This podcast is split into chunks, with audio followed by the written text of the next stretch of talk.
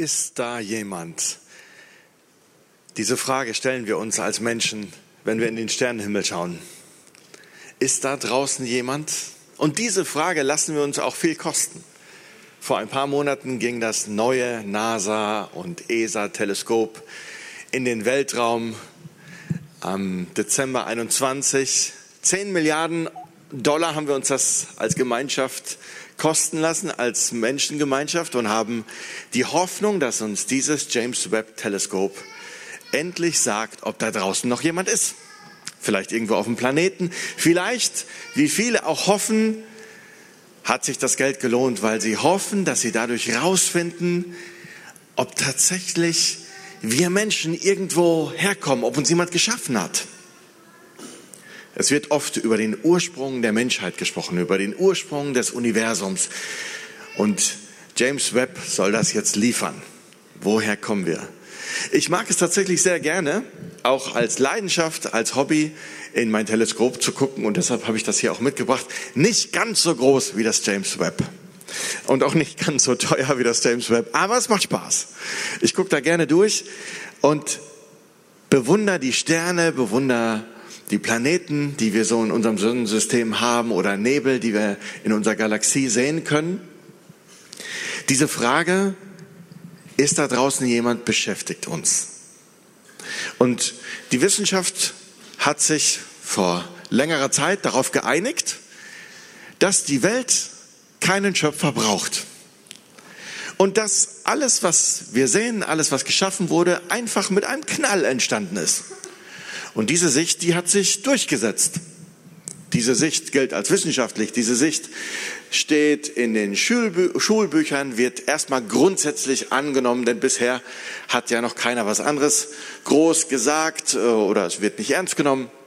Und so lernen wir in der Schule oder unsere Kinder immer noch, Mensch, da hat's halt einmal geknallt und dann gingen ganz, ganz viele, viele Jahre Milliarden von Jahren, keine Ahnung, auf jeden Fall eine Zahl, die wir uns nicht vorstellen können. Und dann irgendwann mal waren wir da, wir als Menschen. Das ist von vielen so die Annahme. Und die denken dann bei der Frage, ist da jemand?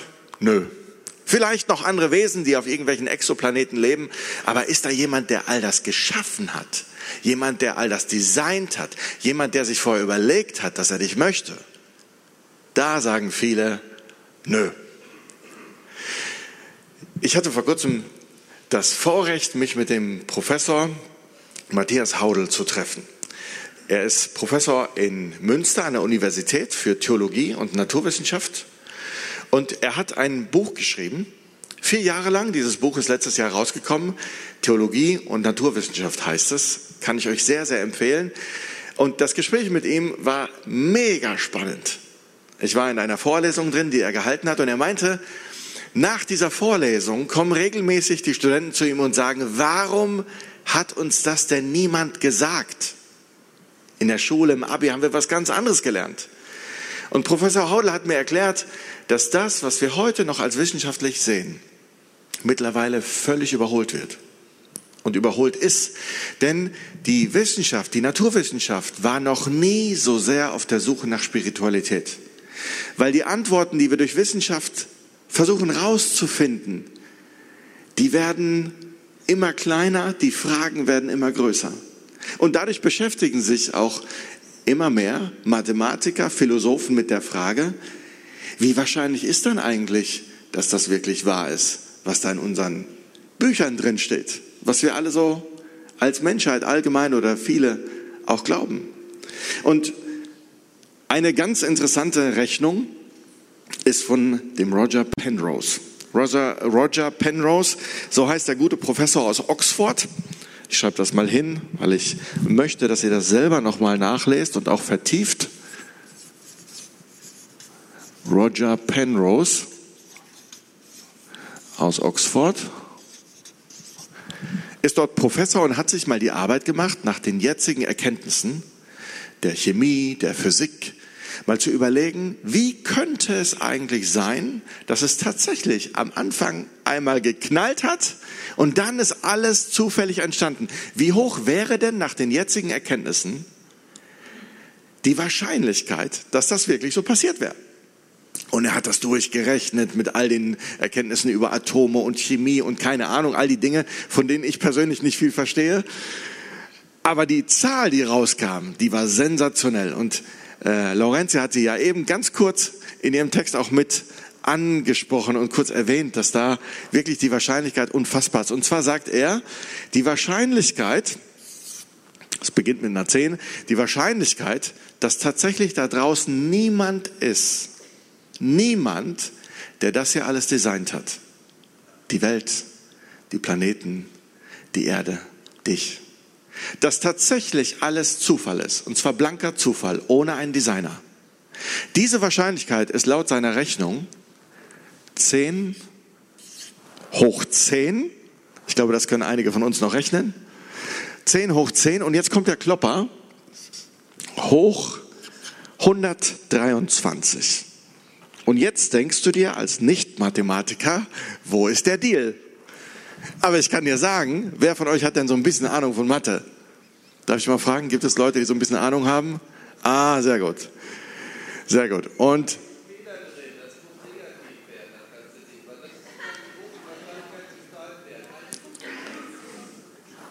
Also nochmal, helft mir. Was, was, was? Eine, Eins und ein Buchstrich. Ja, genau. Laurentia, mach das mal. Du bist ja Profi. Du hast auch Abi, oder nicht? Du hast auch Abi. Also mir wurde, das nur, mir wurde das nur gesagt, 10 hoch 10 hoch 123. Ihr merkt schon, ich bleib mal besser bei der Theologie. Die Schreibweise habe ich nicht so drauf. Okay. Ah, okay, das habe ich so noch nie gesehen. Also eins und dann, okay, gut. Aber das, was jetzt rauskommt, das ist der Burner. Nämlich, dieser Roger Penrose hat sozusagen mit dieser Gleichung beschrieben, wie man, die, wie man diese Zahl umschreibt. Denn für diese Zahl gibt es keinen Namen. Diese Zahl ist so groß, die hat so viele Nullen. Wenn du versuchst, das in dein Telefon einzugeben, in dein iPhone, in dein Taschenrechner, dann wird das Ding äh, entweder Error anzeigen oder explodieren. Ich weiß es nicht.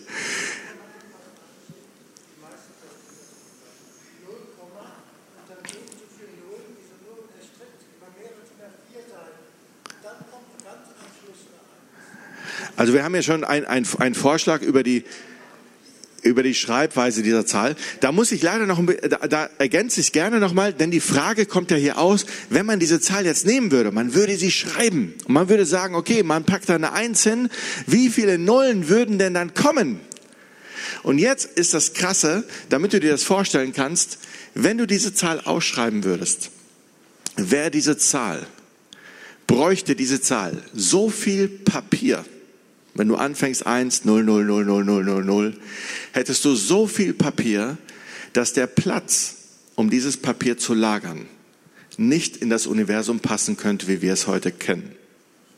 Das musst du dir, also das heißt, es ist, es ist einfach, die Zahl ist nicht schreibbar. Es ist mit anderen Worten, sind das so viele Elemente, mehr Elemente als das Universum, wie wir es kennen, in den kleinsten Teilchen hätte, wenn man es komplett zerlegen würde. Es gibt andere Philosophen, Mathematiker, die das nachgerechnet haben und sie geben dem Roger Penrose recht und sagen, die Richtung stimmt, die Zahl ist glaubwürdig.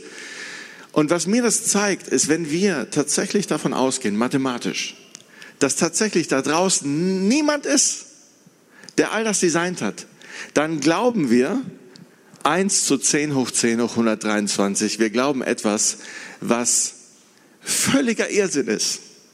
Das, das kann gar nicht sein. Das ist, das, dann ist ein Lottogewinn sich, also wahrscheinlicher als der Sonnenaufgang.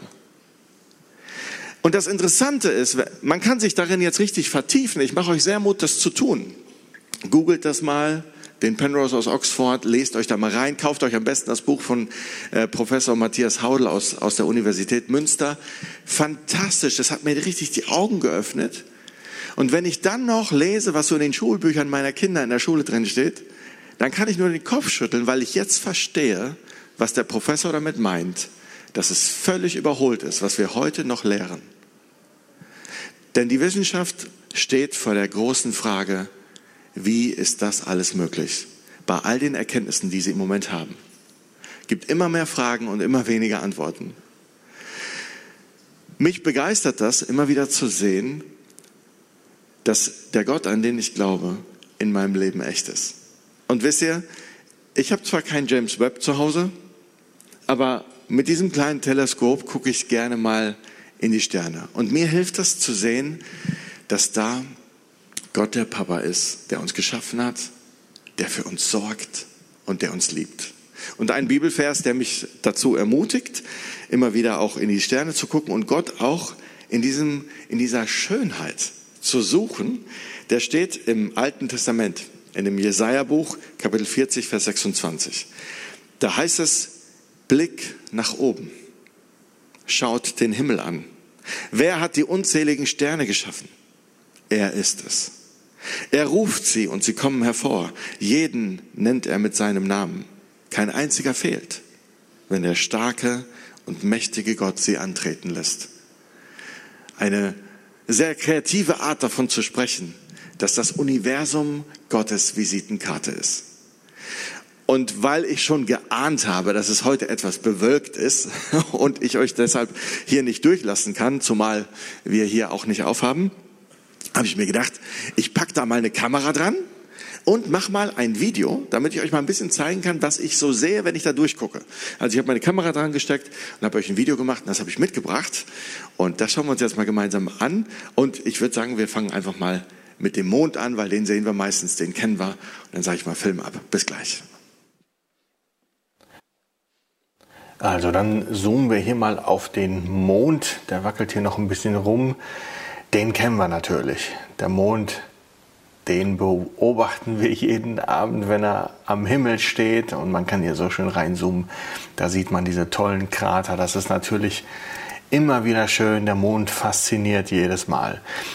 Wir wissen natürlich, die Erde ist nicht der einzige Planet, der um die Sonne kreist, sondern es gibt noch andere Planeten. Hier haben wir zum Beispiel, wo ist er? Da ist er, der Saturn, einer der beliebtesten Planeten, weil der einfach so cool aussieht mit seinem Ring. Das ist ein sehr, sehr großer Planet oder noch größer ist der Jupiter. Wir drehen uns also jetzt mit acht Planeten um unseren Stern mit dem Namen Sonne. Und jetzt habe ich mir mal ein paar Aufnahmen von der NASA geklaut. Und äh, wir als Planet Erde drehen uns einmal im Jahr um die Sonne und natürlich einmal am Tag um uns selber. Die Sonne ist natürlich ein unfassbarer Stern mit 1,4 Millionen Kilometern Entfernung, 110 mal so groß wie unsere Erde. Das Licht braucht bis zur Sonne 8 Minuten und 19 Sekunden. Das Licht ist ja das schnellste, was wir kennen. Es würde, wenn es um die Erde sausen würde, würde es in einer Sekunde siebenmal die Erde umrunden. Also das absolut schnellste, was wir kennen. Die ist ein bis zwei Millionen Grad heiß. Die Sonne erzeugt in einer Sekunde so viel Energie, wie alle Kraftwerke, die wir auf der Erde haben, in 100 Millionen Jahren produzieren würden. Interessant sind natürlich die Größenverhältnisse von dem, was Gott geschaffen hat. Da hat man den Merkur schon gesehen, den Mars und es wird immer größer, der Planet Venus. Jetzt kommt unser schöner blauer Planet Erde und dann geht es natürlich weiter. Es wird immer größer und größer. Das, was Gott da geschaffen hat, das, das kennt wirklich in der Größe keine Grenzen. Hier der Saturn riesengroß. Und jetzt kommt der Jupiter, ein Planet, der noch mal größer ist. Den haben wir uns eben angeguckt. Und jetzt wird es natürlich auch immer krasser. Man sieht jetzt schon, die Erde würde man schon gar nicht erkennen. Da war eben unsere Sonne, Sirius, der hellste Stern, den wir kennen. Jetzt sind wir schon bei Arctus und es wird immer größer und größer. Aldebaran, sehr bekannt, Riegel, ein sehr, sehr heller und bekannter Stern. Und wir landen am Ende bei diesem großen roten Überriesen im Sternbild Schild. Eine Größe, die man sich kaum vorstellen kann.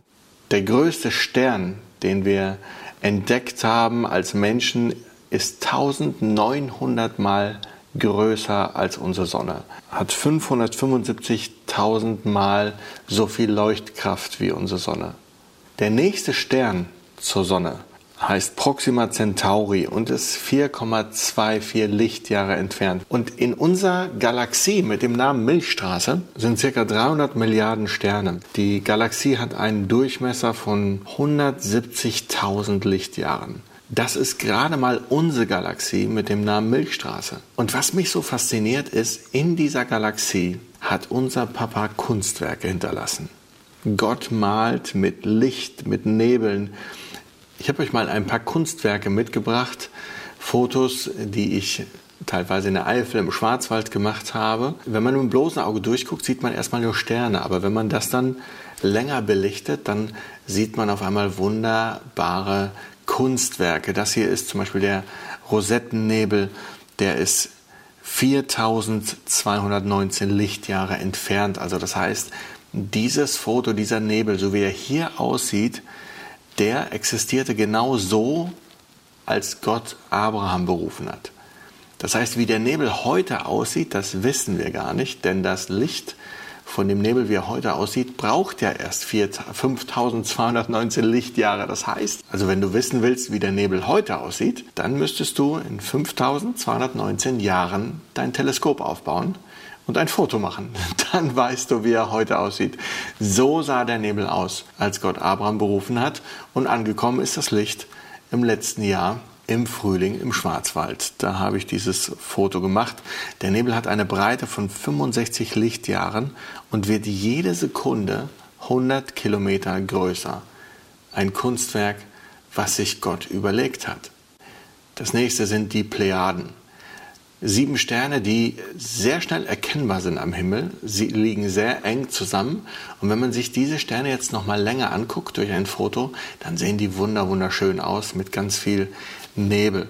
Sie heißen also Plejaden oder Siebengestirn, ein offener Sternenhaufen. Er hat eine Entfernung von 444 Lichtjahren. Das heißt, so sahen die Sterne aus, als zum Beispiel im Mittelalter Martin Luther die Reformation gestartet hat.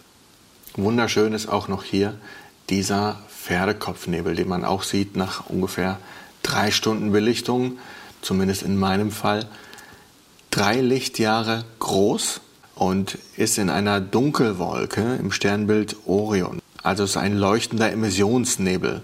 Und die Silhouette hier in der Mitte erinnert an so einen Pferdekopf, deshalb wird das Pferdekopfnebel genannt. Dieser Nebel ist 1500 Lichtjahre entfernt. Mein Lieblingsnebel ist der Orionnebel. Man sieht ihn hier mit dem bloßen Auge durch das Teleskop schwarz-weiß und wenn man da jetzt eine Kamera gucken lässt, dann wird das wunderschön. Dann ist das ein wunderbarer Emissionsnebel im Sternbild Orion. Dieser Nebel ist 1350 Lichtjahre entfernt. Ein aktives Sternentstehungsgebiet in unserer Milchstraße. Die Sterne, die hier in der Mitte dieses Nebels entstehen, haben bereits jetzt eine 200.000-fache Leuchtkraft von unserer Sonne.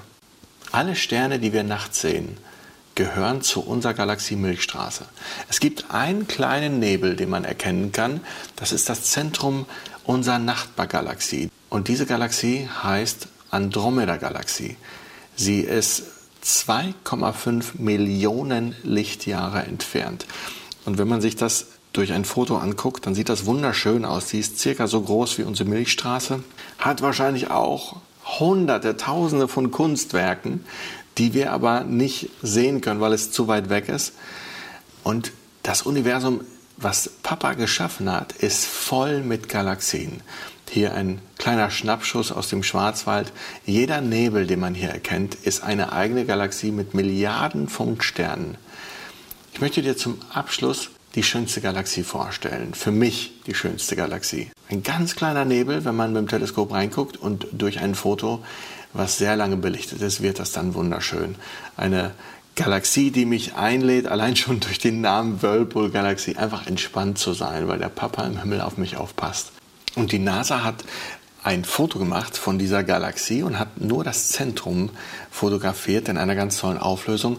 Und was ich da gesehen habe, hat mich total begeistert, denn das ist für mich eine Botschaft für mein Leben und das ist eine Botschaft für dich heute. Ein wunderschönes Kreuz im Zentrum dieser Galaxie, die 25 Millionen Lichtjahre entfernt ist.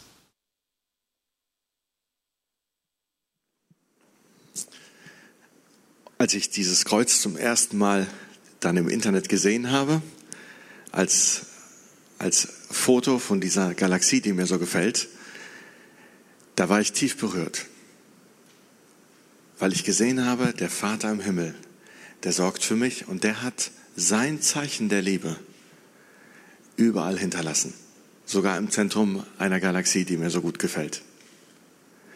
Und ich möchte dir heute sagen, dieses Kreuz ist ja deshalb das Zeichen von uns Christen, weil an diesem Kreuz sich für uns als Menschen alles geändert hat. Gott hat uns Menschen gesehen. Er hat gesehen, dass wir viele Dinge falsch machen, dass wir nicht immer heilig leben, das wissen wir alle. Und dass das aber dazu führt, dass Gemeinschaft zwischen uns kaputt geht, dass Gemeinschaft zwischen uns und Gott kaputt geht. Und aus dem Grund hat er seinen Sohn geschickt, Jesus Christus. Wir feiern an Weihnachten, dass er auf diese Welt gekommen ist.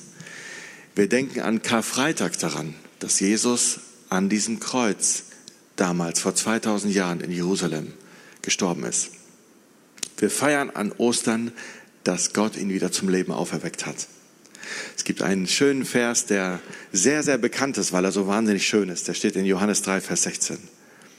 Da heißt es, Gott hat die Welt so sehr geliebt, dass er seinen einzigen Sohn gegeben hat, damit alle, die an ihn glauben, gerettet werden und nicht verloren gehen.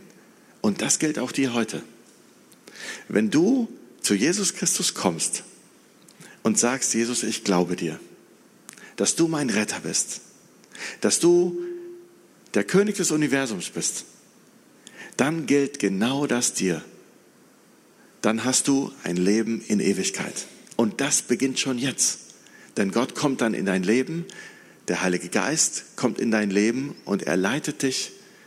Er zeigt dir jeden Tag, dass du zu Gott gehörst.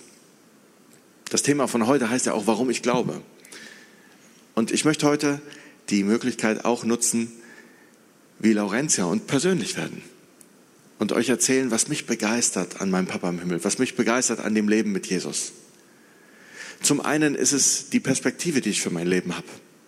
Ich weiß, wofür ich lebe. Ich weiß, ich wurde geschaffen aus Liebe. Ich weiß, dass ich für Gott leben darf. Und ich weiß vor allen Dingen, dass mein Leben Ewigkeit Bestand haben darf. Ich weiß, dass Gott mir versprochen hat, und daran glaube ich, dass mein Leben nicht zu Ende ist, wenn ich irgendwann mal, wenn mein Körper irgendwann mal stirbt. Und immer wenn ich auf einer Beerdigung bin, dann kommt so eine Traurigkeit über mich, wenn ich erkenne, dass es Menschen gibt, die diese Gewissheit nicht haben, die sich von anderen Menschen verabschieden müssen und nicht wissen, ob sie die Person je wiedersehen werden. Und ich merke, das macht mit mir ganz viel, dass wenn ich darüber nachdenke, dass irgendwann mal Menschen sterben, die ich so wahnsinnig von Herzen lieb habe. Aber ich weiß, irgendwann mal werden auch sie so alt sein, dass sie sterben. Dann weiß ich, ich werde sie wiedersehen. Weil sie auch mit Jesus leben, weil sie auch an Jesus glauben und ich tue es auch. Und da steckt die Verheißung dahinter, dass wir mit ihm die Ewigkeit verbringen dürfen. Was für eine Perspektive im Leben auch über das Leben hinaus. Was mich begeistert an Jesus, ist, dass er durch seinen Tod dafür gesorgt hat, dass wir vergeben dürfen. Denn er hat es vorgelebt. Er schenkt uns den Heiligen Geist, der uns genau dabei hilft, das auch selber zu leben. Ich habe Menschen erlebt, die sich so verkracht haben, dass man sich niemals vorstellen könnte, dass die je wieder miteinander klarkommen. Ich denke an ein Ehepaar aus einer Gemeinde in Bayern, wo ich mal selber in die Kirche ging, die haben sich so gezopft, dass er am Ende eine Pistole genommen hat und auf sie geschossen hat. Mit dem Ergebnis, dass sie danach im Rollstuhl war. Und dann ist ihnen Jesus begegnet. Und sie haben sich vergeben. Sie saß im Rollstuhl und hat ihm vergeben, dass er sie in den Rollstuhl, dass er sie in den Rollstuhl, sie in den Rollstuhl geschossen hat. Das ist der Wahnsinn. Das ist die Power, die kommt, wenn Jesus mit der Vergebung in dein Leben kommt. Ich habe Ehepaare gesehen, die zueinander gefunden haben. Ich habe Familien gesehen, die zueinander gefunden haben. Väter, die ihre Familie verlassen haben und wo die Kinder gesagt haben, ich will nie wieder was mit dir zu tun haben. Und dann kommt Jesus mit seiner Vergebung. Und auf einmal kommt wieder Heilung hinein in die Beziehung. Ich selber habe vier Brüder.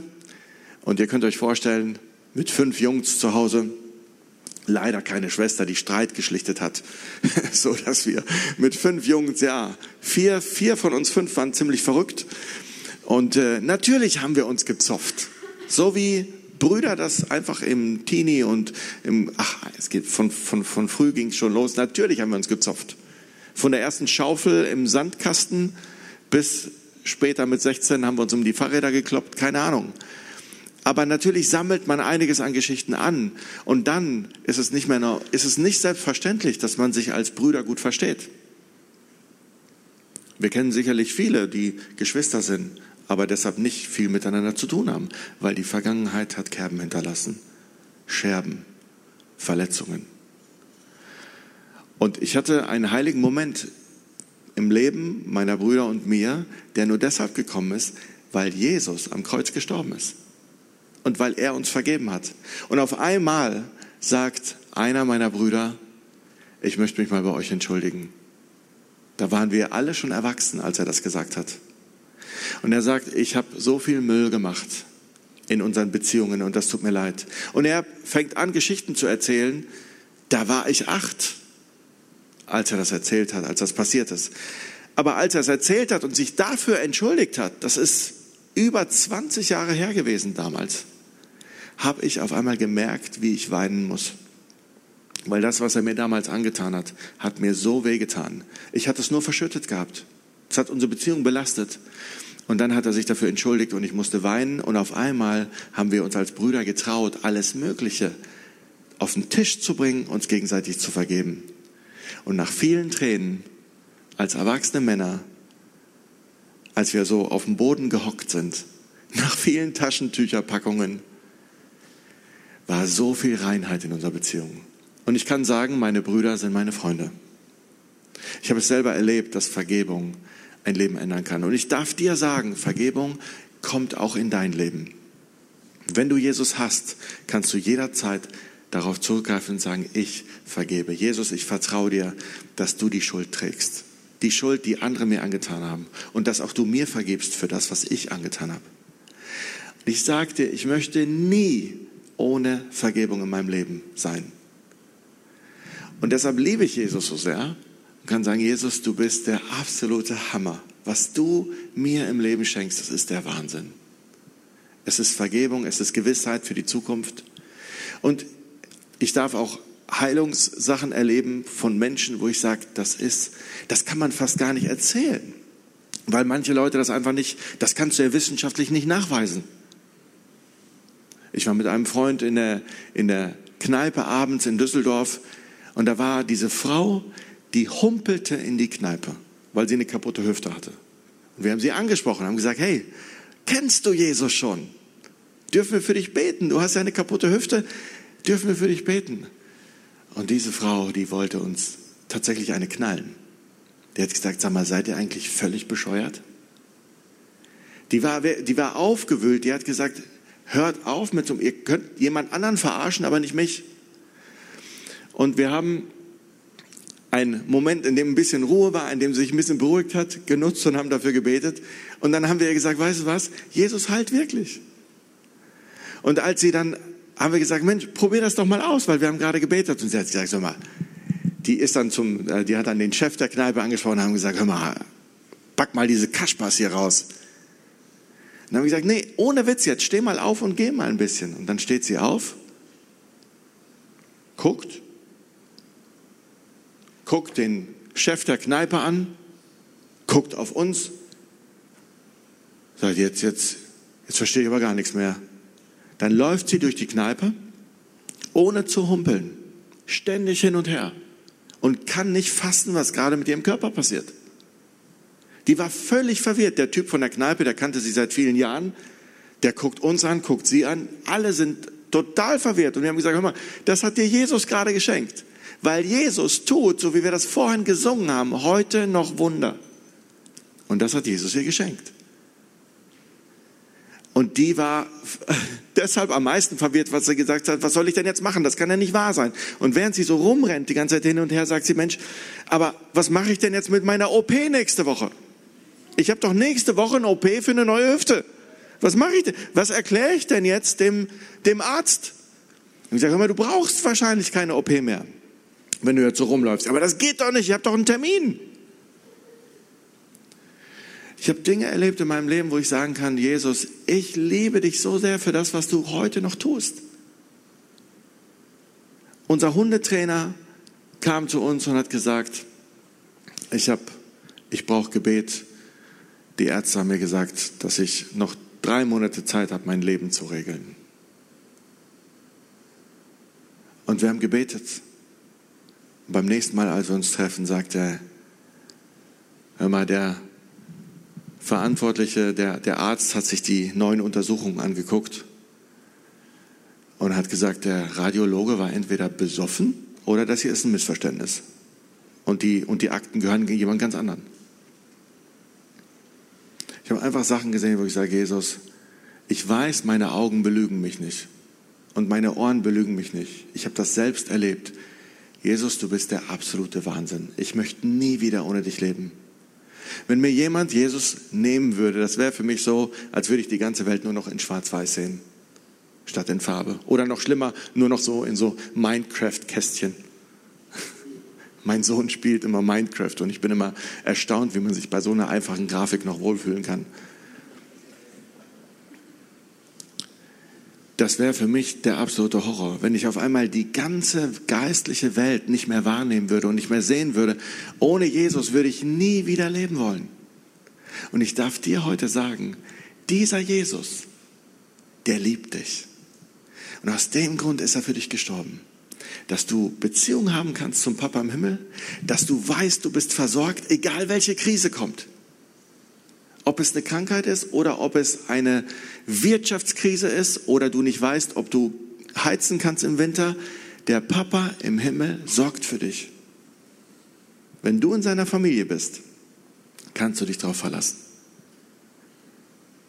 Das ist ein Riesengeschenk. Und dieses Geschenk der Versorgung, der Vergebung, dieses Geschenk von Wundern in deinem Leben, das bietet Gott dir an. Und er sagt zu dir, wenn du das möchtest, dann schenke ich dir den Heiligen Geist, der in deinem Leben ist und der zu dir spricht. Und dann kannst du jeden Tag mit mir reden durch ein Gebet. Ich wünsche dir so sehr, dass du deinen Weg mit Jesus gehst. Und wenn du das schon getan hast, dann weißt du, was ich meine und ich freue mich für dich. Und wenn du sagst, boah, das muss ich ausprobieren. Ich glaube auch, dass da jemand ist und ich glaube, dass es der Papa im Himmel ist. Und ich möchte dieses Angebot annehmen. Dann darf ich dir sagen, ein einfaches Gebet zum Vater im Himmel reicht oder zu Jesus, indem du einfach sagst, Jesus, ich glaube dir, rette mich. Denn so wie in dem Vers heißt es, jeder, der an ihn glaubt, wird gerettet. Und wenn du sagst, Jesus, ich glaube an dich, dann wirst du gerettet. Ich empfehle dir sehr, dieses Gebet mit jemandem zusammen zu sprechen. Es ist gut, wenn jemand an diesem Moment dir zur Seite steht, dich danach in den Arm nimmt und sagt, hey, das hier ist kein Missverständnis. Du gehörst zu Gott. Dir ist vergeben. Es tut gut, wenn dir das jemand zusagt. Also such dieses Gebet am besten mit jemandem zusammen. Wir haben jetzt eine Zeit, in der wir zusammen singen werden. Hier vorne gibt es extra eine, einen Bereich, in dem wir füreinander beten. Und wenn du das erste Mal ein Leben mit Jesus starten willst, dann gratuliere ich dir jetzt schon. Es wird dein ganzes Leben so wahnsinnig cool verändern bis in die Ewigkeit. Und du kannst entweder dieses Gebet, während wir singen, für dich sprechen zu Jesus. Jesus Christus, ich glaube dir, dass du meine Rettung bist. Und dann gehörst du dazu. Oder komm zu uns, wir beten für dich gemeinsam. Und wenn du sagst, weißt du was, ich brauche ein Wunder in meinem Leben. Ich brauche Gottes übernatürliche Begegnung. Dann wollen wir mit dir glauben und mit dir zu Gott gehen und glauben, dass Gott dir dieses Wunder schenken wird. Und wenn du feststellst, weißt du was, ich kann gerade überhaupt nicht glauben, weißt du was, dann glauben wir heute für dich. Dann komm zu uns in die Gebetsecke und wir beten und wir glauben für dich. Lass uns jetzt gemeinsam aufstehen. Lass uns Jesus danken. Lass uns ihm sagen, dass wir ihn lieben. Und dass er unser Leben verändert hat und dass wir dankbar sind. Und dass wer Jesus einmal kennengelernt hat, will ihn nie wieder loslassen. Lass uns zu Jesus beten, zu ihm singen und lasst uns gemeinsam heute füreinander beten, füreinander da sein. Und ich starte mit dem Gebet. Jesus, ich danke dir. Jesus, wir lieben dich. Danke, dass du alles gegeben hast für uns. Dein Leben, Du hast den Vater und die Herrlichkeit verlassen und bist selbst Mensch geworden. Und heute stehen wir hier und dürfen dir dafür danken. Wir dürfen dir Lieder zusingen, in denen wir unsere Gefühle äußern, in denen wir sagen, was wir glauben, uns gegenseitig ermutigen. Und auch durch Gebete sagen wir dir das jetzt. Vater, wir danken dir, dass du derjenige bist, der alles designt hat, dass wir kein Zufallsprodukt sind, dass wir nicht einfach nur passiert sind, sondern dass du uns wolltest, aus Liebe heraus geschaffen und, und dass du auch auf uns aufpasst, egal welche Krise kommt, dass du uns Vergebung gibst in unserem Leben, Frieden gibst und dass du uns Wunder schenkst. Und danke, Heiliger Geist, dass du in uns lebst, in jedem, der an Jesus glaubt. Und dass du uns begleitest, dass du uns coacht und dass wir dich in unserem Leben haben. Auch als Garantie dafür, dass wir zu dir gehören, Vater. Vielen, vielen Dank. Und jetzt singen wir mit vollem Herzen und mit voller Leidenschaft. Und wir sagen dir, dass wir dich lieben. Amen.